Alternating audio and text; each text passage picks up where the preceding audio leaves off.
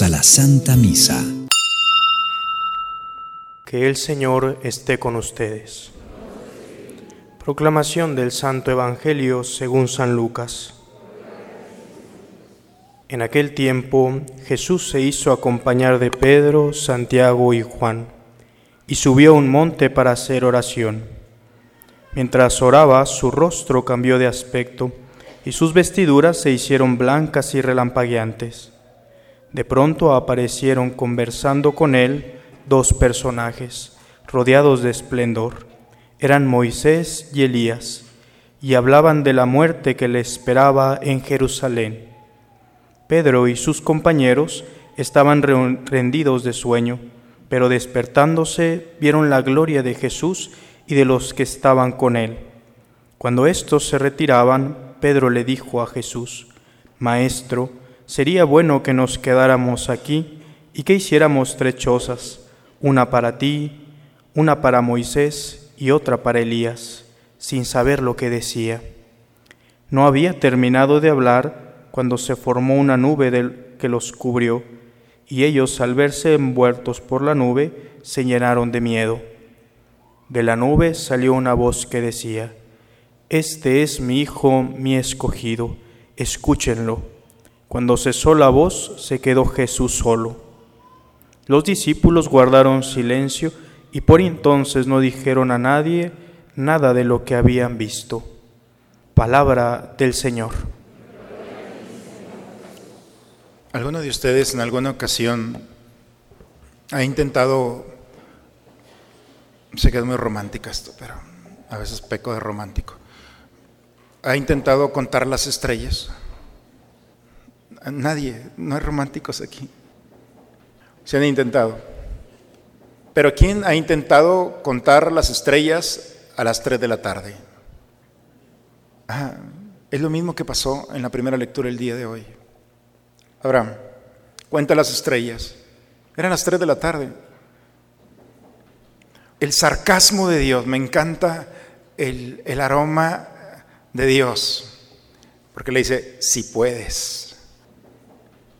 Pues en la noche es difícil, pero a las 3 de la tarde, sí, Abraham. Pero el hecho de que no las veas no significa que no están. Las condiciones no permiten que tú las veas, pero al anochecer ellas iluminarán la oscuridad. Así es mi promesa, Abraham. Hay cosas que no se ven, pero no porque no se vean, no significa que no estén. ¿Cómo podemos nosotros ver el amor de un papá o de una mamá? ¿Cómo podemos ver las cosas que realmente valen la pena no se ven? ¿Cómo podemos medir la caridad, la delicadeza, el cuidado de las manos de un abuelo, de una abuela? ¿Cómo? No, no se ven. Ah, entonces no existe. No, porque hay realidades que no se ven, Abraham. ¿Por qué pasa esto? Porque Abraham ya había salido de Ur de los Caldeos y Dios le había prometido saliendo, te voy a ser padre de una gran descendencia. Te voy a dar una tierra que habitar y vas a ser bendecido tú y los tuyos. Hoy han pasado meses y mi esposa que le prometiste un hijo no se le ve nada. Han pasado los meses y parece la promesa del hijo tan esperado no llega. Y entonces Abraham empieza a descubrir que, ¿será cierto lo que Dios me dice? No está en el pensamiento de Abraham, pero en el de nosotros puede estar. Cuando parece que Dios está lejos, cuando parece que nos ha prometido algo con el cual no se va a comprometer. Mira, Abraham, no necesitas ver para entender que yo estoy cumpliendo mi promesa. Yo soy el que te sacó de Ur, de la ciudad de los caldeos.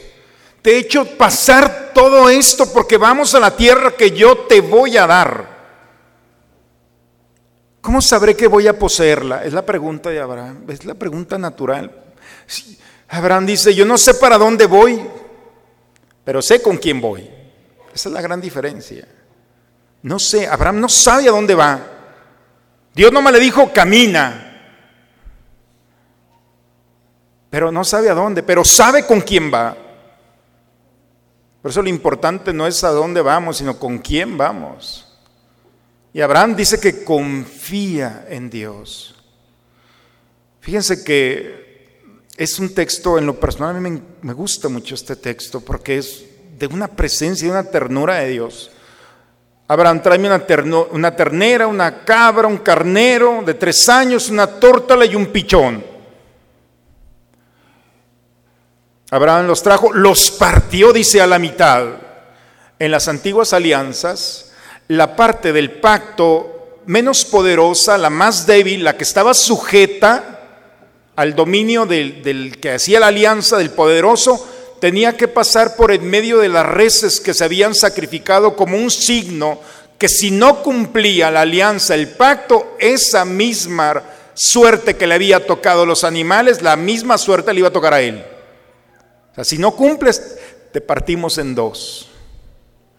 Por eso el más débil pasaba por el medio de las, de los, de las ofrendas de los animales. Era un signo.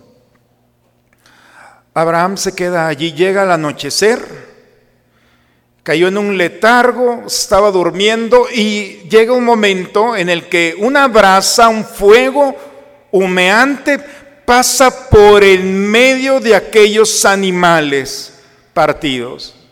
Dígame si no es hermoso. No fue Abraham el más débil quien pasa por el medio de los animales partidos en dos. Es Dios.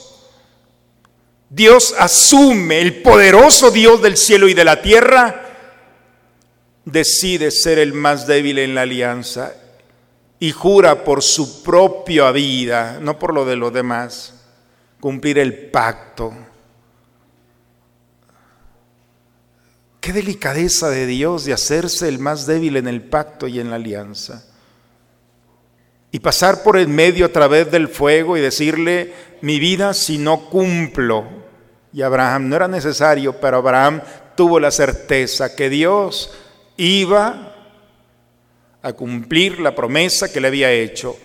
Hijo, tierra, bendición esa certeza de Abraham entiende lo que Dios le está diciendo, te voy a mover sin moverte.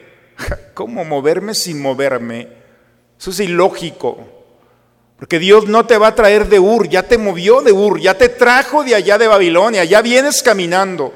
Pero en este momento hay un movimiento que no es fuera de ti, espacio y tiempo. El espacio es de acá. Dios quiere mover algo del corazón para que entiendas que hay otra forma de ver sin ver, de sentir sin sentir, de tocar sin tocar, de experimentar sin experimentar bajo los sentidos de este mundo. La filosofía griega dice no es imposible porque todo lo que hay en la mente ha pasado por los sentidos. El conocimiento es todo lo que ha tocado, hemos olido, hemos saboreado, hemos visto, hemos escuchado. Es el conocimiento. Hay otro conocimiento, le dice Dios. No depende de los sentidos. Por más perfectos que sean nuestros sentidos, son limitados. Hay una forma de ver y es el movimiento que Dios. ¿Quieres ver sin ver? ¿Tocar sin tocar? experimentar, es decir, no estar sujeto solamente a los sentidos, sino ver desde una manera diferente. Eso es la fe. La fe es ver la misma realidad que todos ven, pero desde la mirada de Dios. Es tocar lo que todos tocan, pero lo tocas con Dios. Y cuando tú ves la vida desde esta perspectiva, entonces entonces vamos a continuar con las lecturas del día de hoy, porque la respuesta no está en la primera lectura. San Pablo los filipenses, Pablo, el, el gran Pablo, apóstol, está llorando, lo repito, llorando. ¿Qué le duele a Pablo para estar tan lastimado? Hay muchos que viven como enemigos de la cruz de Cristo. A eso le duele Pablo. Pablo en la carta a los Gálatas, Pablo es el que en sus cartas habla siempre de la cruz, es un, es un testamento, es un tratado de la cruz. En la carta a los Gálatas dice, Dios me libre. Así decía mi abuelita siempre, yo creo que le copió a Pablo. Dios me libre de gloriarme en algo que no sea la cruz de Cristo. Porque el mundo está crucificado por Cristo y yo estoy crucificado por el Señor. Dios me libre. La carta a los Corintios, la primera carta a los Corintios, en el capítulo primero hay un título maravilloso, La locura de la cruz. Vean su Biblia en la carta a los Corintios, la locura de la cruz. Y Pablo dice, Dios no me mandó a bautizar, me mandó a predicar. Y no, no con discursos elaborados. El discurso es la locura de la cruz. Los griegos, dice, buscan el saber. Los judíos buscan milagros. Y nosotros les predicamos al Mesías crucificado. Locura para los griegos, escándalo para los judíos y dice algo, pero para nosotros, poder y gloria.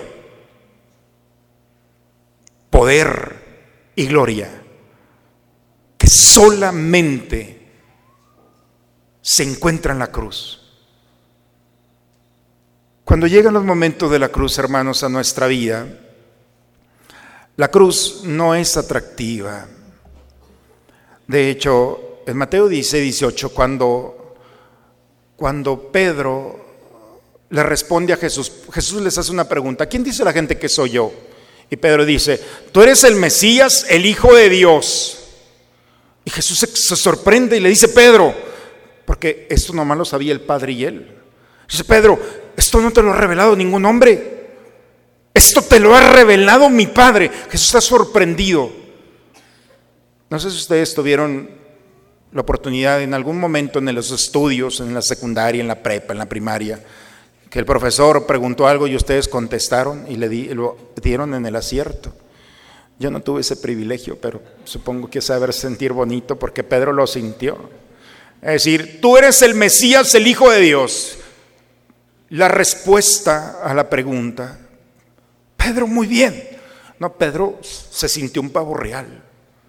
No había pasado un versículo, dos versículos, cuando Jesús empieza a decir, tengo que ir a Jerusalén, me están esperando, me van a entregar, me van a crucificar. Y Pedro dice, lo tomó y se lo llevó aparte. Pedro se cree el maestro, ahora le va a enseñar al maestro y se lo lleva aparte. No permita Dios subirte a la cruz, no te permita eso, eso no te puede suceder a ti. Jesús se le queda viendo y le dice, apártate de mí, Satanás porque tú no piensas como Dios, sino como los hombres. O sea, porque le tienes miedo a la cruz. Apártate de mí. No, pues el orgulloso Pedro se desinfló otra vez, quedó otra vez en su lugar. No le tengas miedo a la cruz. ¿Por qué le tenemos miedo a la cruz? Porque no es atractiva, porque cuando llegan los momentos de dificultad, Señor, quítame este dolor, quítame este sufrimiento. No queremos sufrir, te duele la cabeza una aspirina, te duele el alma, vas y buscas lo que pagas para que te inventen a ver qué, qué verdad fantasiosa empiezas para tener paz en tu corazón. Pagas terapeutas, no queremos sufrir. De hecho hay una expresión, pare de sufrir. Entonces, ¿por qué no queremos sufrir? Y Jesús está diciendo lo contrario. No, no te bajes de la cruz. Quédate en la cruz. Ahí hay poder y gloria. Cuando vemos ahora en este tiempo, el tiempo de la Semana Santa, el tiempo más, más fuerte para los cristianos, no te quedes a sufrir en tu iglesia. No te quedes a rezar, vete a la playa, vete a la sierra, vete donde no haya cura, vete para que no vayas a misa. Vete, disfruta, gózate. ¿Qué agencia turística te ofrece decir, venga con nosotros a sufrir? Venga, aquí sí va a sufrir. ¿Quién va a ir? Están locos. Esa locura es la de, la de la segunda lectura. El dolor va a llegar, pero una cosa es que tú lo busques y otra cosa es que llegue solo. El cristiano es aquel que busca la cruz. El que quiera seguirme, que tome su cruz y me siga. Y no es que seamos masoquistas, no nos gusta el dolor, no vamos al dolor. El médico busca la enfermedad no para enfermarse, busca la enfermedad porque sabe que se ha gastado su vida y sus estudios para sanar la enfermedad, ¿cierto? ¿O qué enfermo, o digo, qué, doctor va a ir con el enfermo a decir, no, le tengo miedo al enfermo? No, el enfermero, el doctor, el médico, los que se dedican, buscan la enfermedad y es tan atractiva que ahí se pasan días y noches esperando al enfermo para sanarlo. Bendita gente que encuentra en lo que nadie quiere un espacio para sanar. La cruz es el espacio vital que Dios busca como el doctor, como el médico, como cada uno de nosotros con nuestra profesión. Buscamos esos esos momentos porque nos brindan a nosotros ser mejores personas. Dios no crece porque es Dios, no se muta, pero Dios le encanta la cruz para encontrarnos con ella. Por eso, si nos vamos al Evangelio, Pedro, Santiago y Juan es un texto que tiene tantas cosas. Pero aquí lo importante es que se transfigura el Señor, era una blancura. Dice que Pedro, Santiago y Juan estaban muy cansados, se les cerraban los ojos, pero estaban de pie. Y cuando se transfigura Pedro no sabe lo que está diciendo y le dice, Señor, esto está muy bien aquí. Vamos a hacer tres chozas, una para ti, una para Moisés y otra para Elías. Aquí sí nos quedamos. En la cruz no, pero aquí sí. ¿Se fijan? Allá no, pero aquí sí. Tabor, que fue, es la tradición, nos dice que en el monte Tabor es donde se transfiguró. El Tabor sí, pero el, el Golgota no. No, Pedro, hay que bajar. Hay que bajar. ¿Por qué es tan atractivo para Pablo la cruz? Porque Pablo, la experiencia de la fe, como nos dice con Abraham, es ver lo que no se ve. La fe, hermanos, nos ayuda a unir dos cosas. Nosotros tenemos una cruz aquí del crucificado y allá en la última del Via Crucis está el resucitado. Son dos momentos diferentes bajo la lógica de este mundo. Bajo la mirada de Dios es un solo momento. Bajo la mirada de Pablo es un solo momento. Y bajo la mirada del creyente debe de ser un solo momento. El mismo crucificado, dice Pablo, es el mismo resucitado. Donde está la cruz está la resurrección. Y si todavía no ves la resurrección, no significa que no esté. Porque hay cosas que no vemos, pero que están. Y las condiciones nos permitirán nuevamente entrar a esto. Estamos caminando a la gran fiesta de la Pascua. Ya falta muy poco. La fiesta de la Pascua es la noche más grande para el cristiano, la resurrección del Señor. Hay una certeza que tiene que haber en el corazón del creyente. El mismo crucificado es el mismo glorificado, el mismo resucitado. Por eso el cristiano busca los, los espacios de dolor, porque en esa cruz no solamente ve un crucificado, está viendo la gloria de Dios que se manifiesta y dentro del dolor de la pérdida de un ser querido, ese momento de cruz se ilumina con la esperanza de la vida eterna y el consuelo que viene de Dios. Porque ese momento de fracaso laboral, profesional, se ve en ese mismo momento esa cruz, se ilumina con la esperanza de que Dios va a abrir una puerta que este mundo no puede abrir. Porque en el momento de la enfermedad, cuando todo el mundo se va, en ese momento de la cruz el Señor se quedará para ser tu acompañante y abrazarte en tu soledad, en tu angustia, en tu enfermedad. En los peores momentos de la cruz, ahí está la gloria de la resurrección. No son dos momentos, es el mismo momento. Pero para lograr esto, solamente bajo la mirada de la fe. Porque nosotros siempre vamos a ver dos cruces diferentes, dos momentos diferentes. Y entonces va a ser muy desesperante.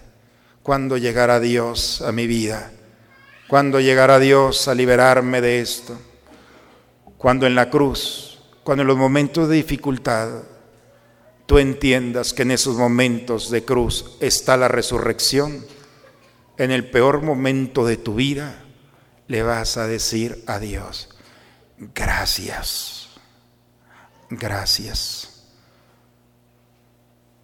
Porque es el momento y las condiciones para que Dios actúe con su amor, te tome, te acompañe y le puedas decir a este mundo que la cruz no es una amenaza. En la cruz, en los momentos más difíciles, encontramos gloria y poder. La gloria que viene de Dios. La luz, la fuerza, la sabiduría que viene de Dios. Y el poder que aun cuando no queremos caminar, Él nos va a hacer caminar. Esa fuerza, hermanos, la podemos encontrar en el Señor. Estamos en el segundo domingo de la cuaresma. Todavía faltan algunos domingos, pero hay que preparar nuestro corazón para que esta Pascua, la fiesta de la Pascua muy próxima, sea con sabor a gloria y te des cuenta que las realidades de este mundo no son una amenaza y vas a entender que Dios te ha permitido pasar por momentos muy difíciles, no para ponerte a prueba, sino para que veas que Dios y en que Dios te has confiado. Por eso, porque cuando todo mundo se va, Él se queda. Él cumple su promesa. Yo estaré con ustedes todos los días hasta el fin del mundo. No sé si ustedes cumplen sus promesas, pero Dios sí. Abraham, nuestro padre en la fe, creyó sin ver, no sabía a dónde iba, pero sabía con quién iba. Ojalá, hermanos, que en este domingo también nos permitamos entrar y unir el Tabor con el Monte Calvario y ver Créanme, cuando un cristiano ve la cruz y la resurrección como Pablo, soluciona muchas cosas. Nada es una amenaza. Todo es para gloria de Dios, para mostrar su grandeza, su gloria y su poder. Vamos a seguir caminando, hermanos. Permitamos que la palabra de Dios en este domingo ilumine nuestro corazón.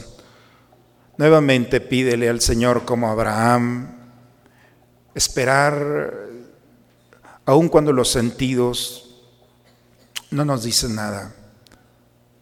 Deja que el Señor cumpla el pacto, la alianza que ha hecho con nosotros los creyentes. Deja que los momentos de la cruz no sean una amenaza. San Pablo dice que Él transformará todo, porque tiene dominio sobre todo. Déjate que el Señor, el Dios de Dios, que tiene dominio sobre todas las cosas, transforme la realidad de la oscuridad en luz, la tristeza en gozo, la debilidad en fortaleza y nos comparta la sabiduría. Mantengámonos siempre fieles al Señor. En el nombre del Padre, del Hijo y del Espíritu Santo. Amén. Este es mi Hijo muy amado, en quien tengo puestas mis complacencias. Escúchenlo. Creo, Señor mío, que estás realmente presente en el santísimo sacramento del altar. Te amo sobre todas las cosas y deseo ardientemente recibirte dentro de mi alma, pero no puedo hacerlo ahora sacramentalmente. Ven al menos espiritualmente a mi corazón. Y como si ya te hubiera recibido, me abrazo y me uno todo a ti. Oh Señor, no permitas que me separe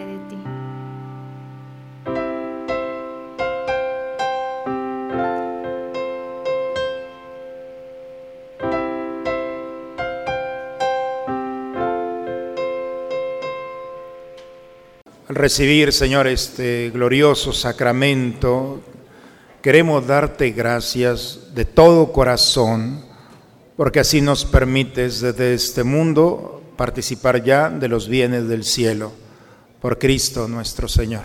Amén. Pueden sentarse un momentito, les voy a dar unos avisos de... Eh, este año hemos hecho algo innovador, esperemos que todo salga bien.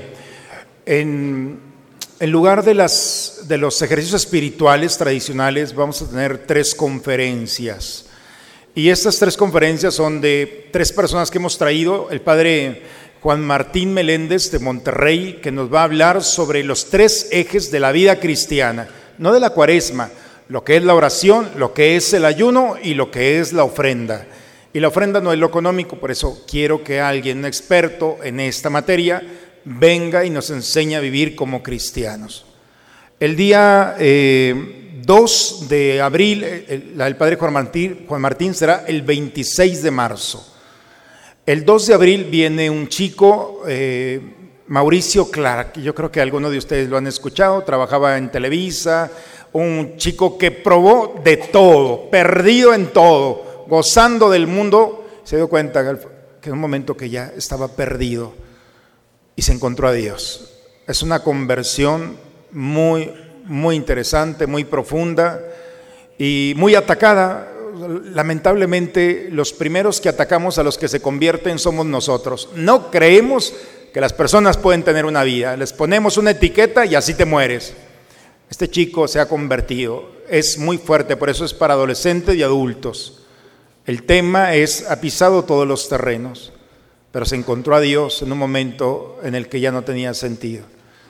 E, es una invitación y viene Jaime Duarte, también de la Ciudad de México, experto, no es sacerdote, es un laico, es una persona, un profesionista, experto en toda la materia de lo que es la nueva era, el New Age, o todas las formas en las que este mundo busca espiritualismos a veces vienen conmigo. Puedo hacer yoga, puedo hacer reiki, puedo hacer constelaciones, puedo hacer, tú puedes hacer lo que se te antoje, pero después hay consecuencias. Primero conoce lo que es, ve las consecuencias y ya tú decides. Yo no voy a decidir, ni Dios va a decidir por ti. Pero necesitamos conocer a alguien que nos diga un experto en esto. He invitado, hemos hecho un gran esfuerzo, he pensado mucho en ustedes quiero invitarlos a subirnos a un escalón más. Que nuestra fuente de información no sea Internet, por favor. Que sean personas con las que le puedas preguntar y sean expertos en la vida de Dios, en la vida del mundo, en las realidades que estamos viviendo. Por eso estas conferencias, yo he pensado en ustedes, piensen también en la iglesia. Necesitamos cristianos que conozcan, que estén formados, que den respuestas. Por favor, no, no hice estas conferencias para ganarme algo. No promuevo este tipo de gente yo. No es, los traje por ustedes. cada conferencia vale 50 pesos. realmente es nada para toda la logística que implica. Y estos boletitos valen 150 pesos. Va a ser por la mañana de 10 a 12 y por la tarde de 7 a 9, estos tres días. Entonces, ojalá en la puerta eh, se están ofreciendo y toda la semana pueden venir a, la oficina. Eh, hagamos un esfuerzo. Van a ver, la de Jaime Duarte yo he estado, está sumamente interesante. Lo de la brujería, hechicería y todo ese tipo de cosas que hay.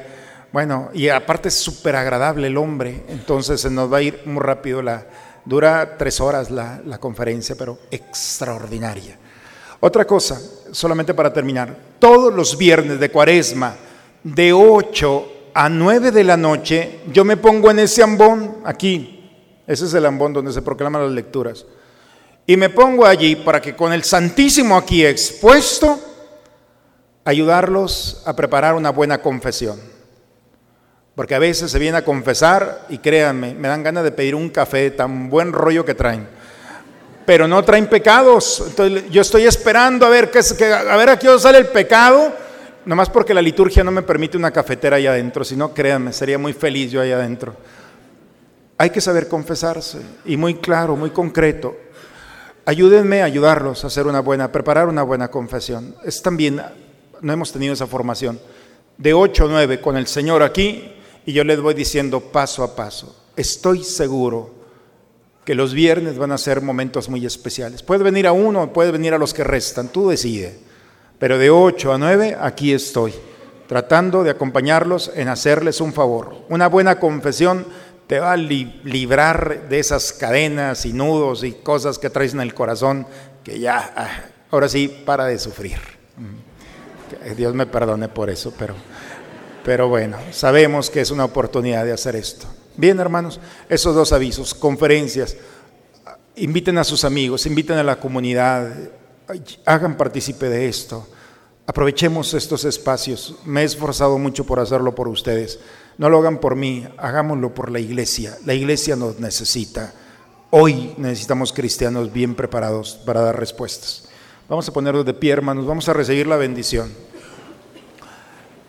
El Señor esté con ustedes la bendición de Dios Todopoderoso, Padre, Hijo y Espíritu Santo, descienda sobre ustedes, sobre sus familias y permanezca siempre. A vivir lo que aquí hemos celebrado, podemos irnos en paz. Hermanos, no sabemos a dónde vamos, pero sabemos con quién vamos. Y es suficiente para dar el siguiente paso. Que venga la cruz, traemos la resurrección. Vayamos en paz. Una muy bonita semana para todos. Dios los bendiga.